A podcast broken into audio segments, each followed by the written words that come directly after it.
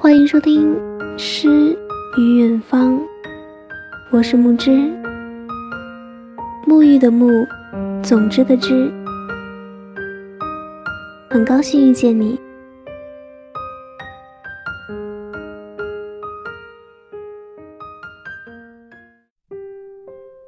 那时，她并不是我的妻子，我甚至还没有想好应该如何向她求婚。每当看到别人将颇具创意的求婚视频发到网上，被万人点击羡慕的时候，我都会心怀怨恨的喊一句：“又一条路被你们这帮孙子给堵死了。”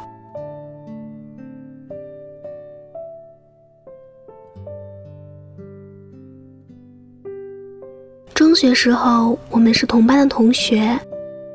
我曾把一封情书载在书中交给他。那是一个星期五，全班大扫除，我擦玻璃，他扫地。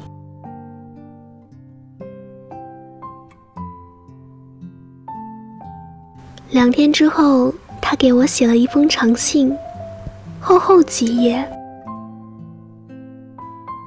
我颤巍巍地躲进男厕所，小心翼翼地打开。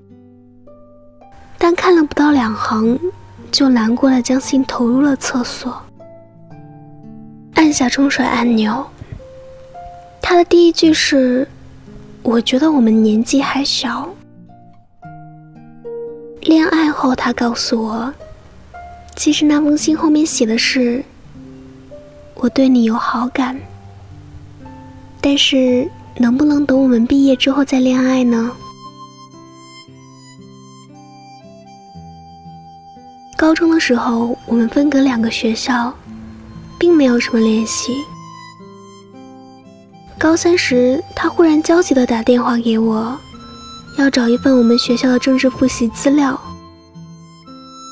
我装作文科班的学生，走进了学校的图书馆，和管理员老师说：“我是文科史班的学生，我的资料丢了，能不能再买一份？”于是顺利得手。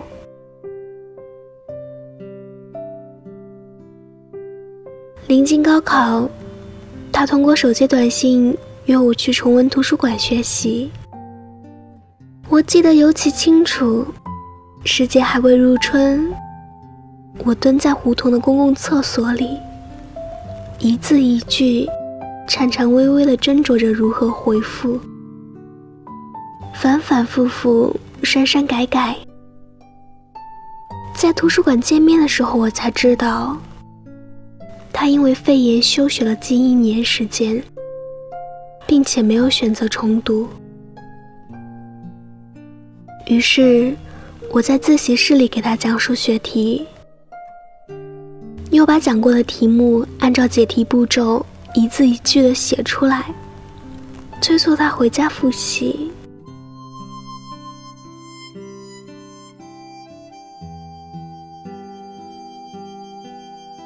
我清楚的记得，当时重温图书馆正在举办计划生育系列宣传活动。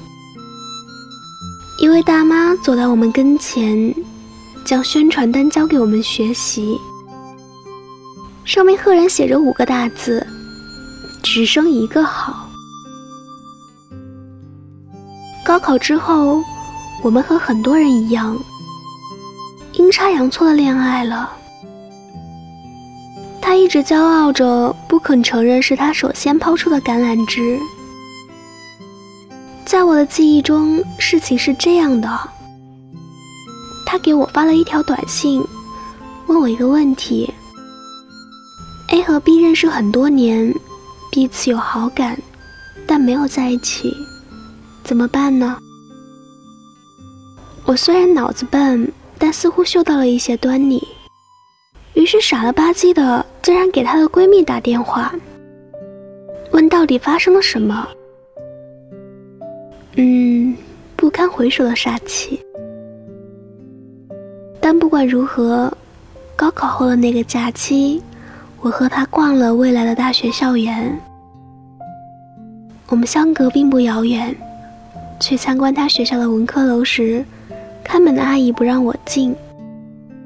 她说我是他的行李，就是没有拉杆。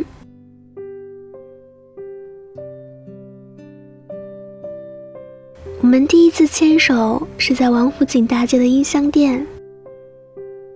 当我们逛到了人迹罕至的国产 DVD 售卖区时，我主动牵起了他的手。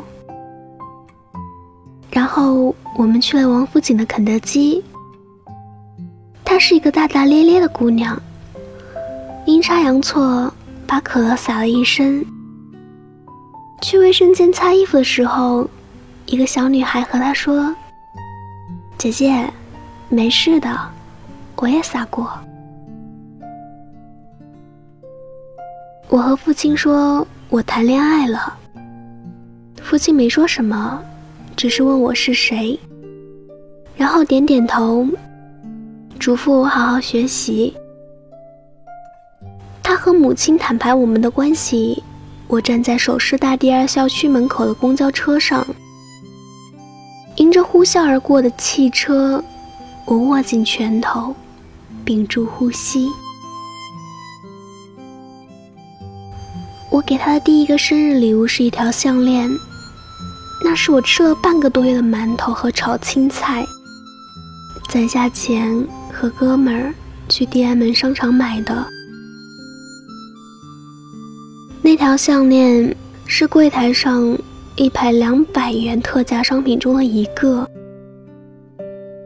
实际上，四尺见方的首饰柜台，我和哥们儿一起足足转悠了半个多小时。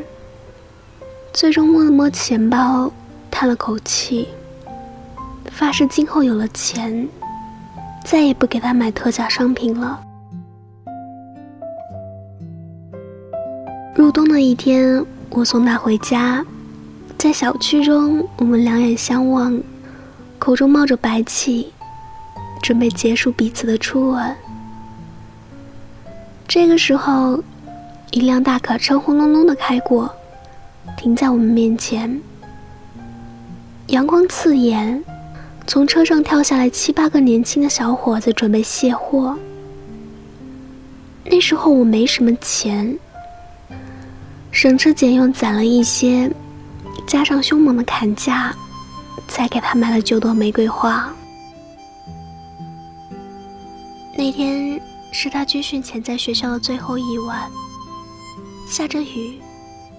他穿着军装下楼看我，我想拥抱他，他怕同学看见，不敢和我在楼前拥抱，于是我遮上厚厚的雨伞。某天下雪，他下课很晚，我买了一个肯德基套餐在门口等他。他的胃不好，我就把套餐塞进了自己的棉袄里，怕他吃凉的。但其实七并不浪漫。很多年后，他才偷偷和我坦白，当时脑子里除了感动，其实呢，我还有一个莫名其妙的想法。这位同学，你洗澡了吗？嗯，也是一个大雪天，我在魏公村的天桥上把他抱在怀里，他拍拍我的肩膀说。挺冷的，咱们要不赶紧走吧。大学时我过得并不如意，也不喜欢自己的专业，终于决定考研。一年考研的时光里，我经常失眠，脾气变得很坏，他却一直默默的容忍。考研的前一天傍晚，因为心理上的崩溃，我决定放弃。他打电话给我，彼此长谈了一个小时。我则在电话里大哭。最终，我听从了他的话，准备参加考试。大约是命运青睐，我被顺利录取。我至今记得他对我说。改变你能改变的，适应你不能改变的，生活就是这么简单。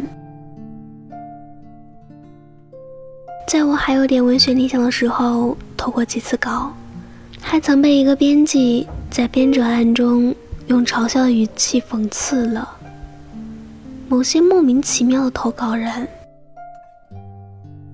那时候我很不开心，一种壮志未酬的悲壮感，悔恨自己竟不能在中国诗歌史上留下点什么。后来听朋友说，他一个人跑到邮局，为我抄下了许多杂志的地址和联系方式。我为他写了许多诗歌，机缘巧合。被朋友谱成了一首歌，叫做《给玉洁的诗》。里面第一句歌词是：“我站在未完工的二广路上喊你的名字，除你之外，我对眼前的整个城市一无所知。”很久之后，有人问我：“未完工的二广路是什么样子呢？”望着眼前停车场一般拥挤的街道，我忽然不知道怎么回答，但并不惋惜，因为那些画面与片段，我们两个人都一直存放在心里。后来，我并没有走向文艺青年的不归路，转而读了博士。我没有什么钱，屋子里摆满了同样不值钱的书。东一摞，西一摞，他从来没有埋怨过我。他说：“不管你什么样，我都跟定你了。”我觉得很亏欠他。某年暑假，我第一次在外面兼职教英语，赚了几万块钱，一路小跑去找他。连续一个月，每天十一个小时的工作后。我的嗓子早已经失声，只好抱着他傻乐。我们曾经设想过许多结婚的事情。我开玩笑说：“不如结婚那天，我用自行车驮你吧。”他恶狠狠地看着我：“谁还和你结？你去找他吧。”那时候，我们的生活和动画片一样，起伏跌宕。他总爱把我说成反面的角色，他还喜欢阴暗的点评别人的婚礼，然后和我总结经验。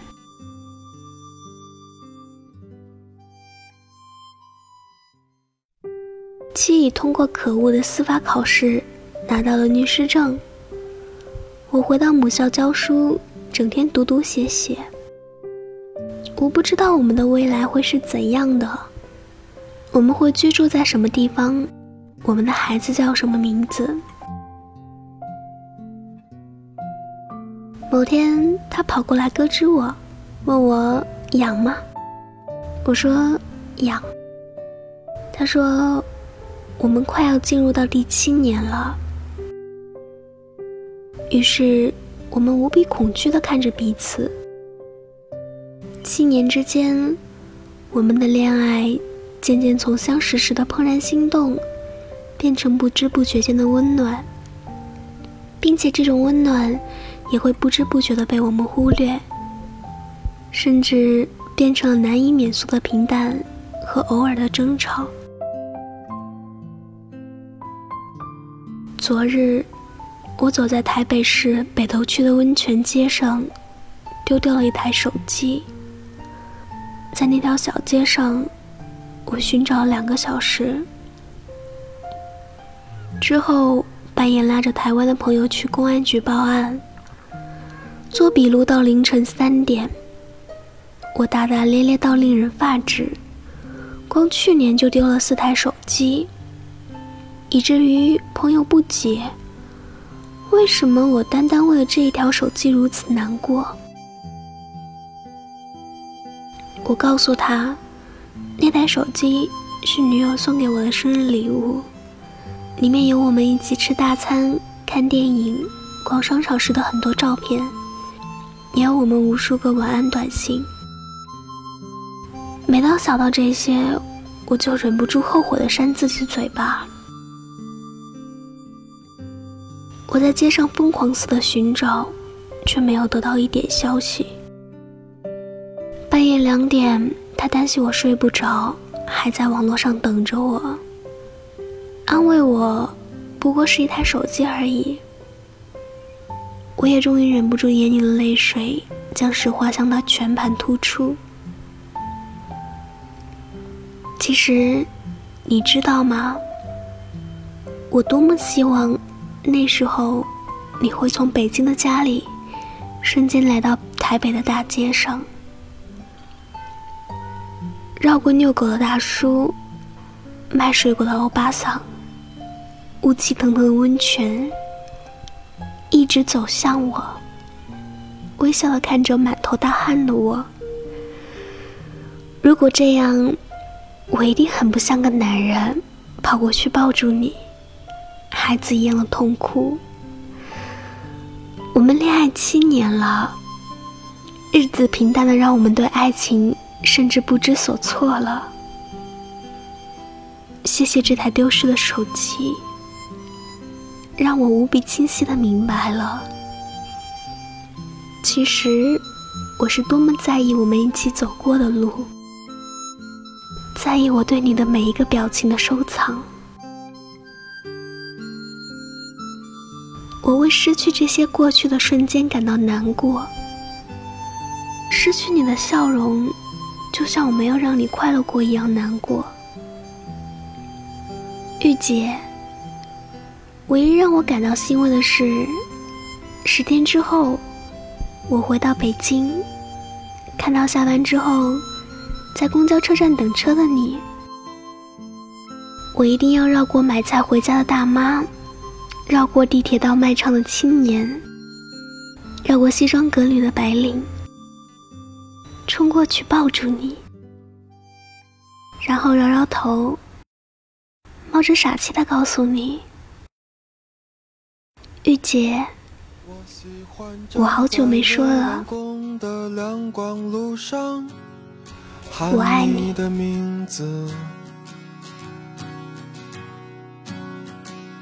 除你之外，我对眼前的整座城市一无所知。我热爱你的心灵，就像是那个下午的阳光。我喜欢走你走过的楼梯，右下道上。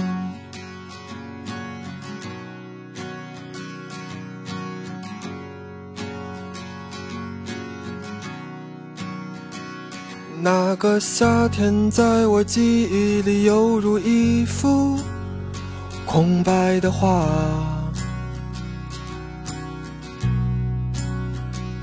你送我的橡皮，在我送你的白纸上轻轻涂擦。我背向你，用手中湿润的被子去接去太阳，然后紧闭双眼，默默地向你穿裙子。的模样，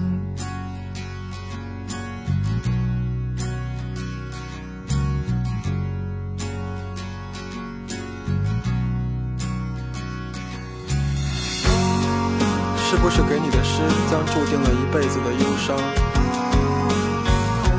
昨天我坐在未完工的两广大道上，想你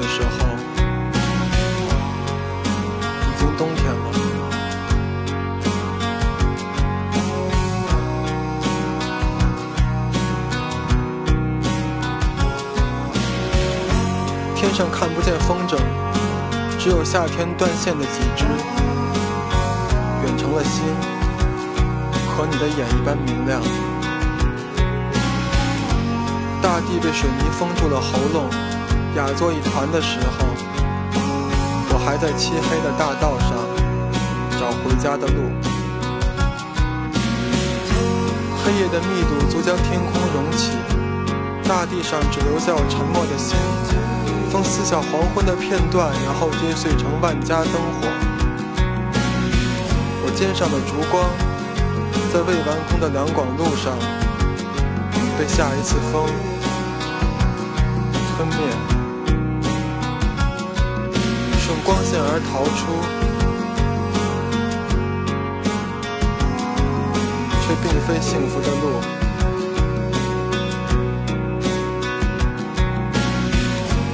是不是坐在雕塑后面晒太阳的老人偷走了我的青春？是不是我的背影注定和这黑夜分不出彼此？如果蓝色就是忧郁，在海边，我就要把你死死抱住。直到天明，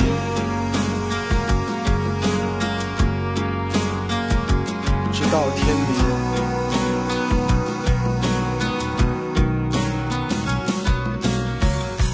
是谁在唱那首没有名字的歌？你听，是梦，是影。你是我的眼睛。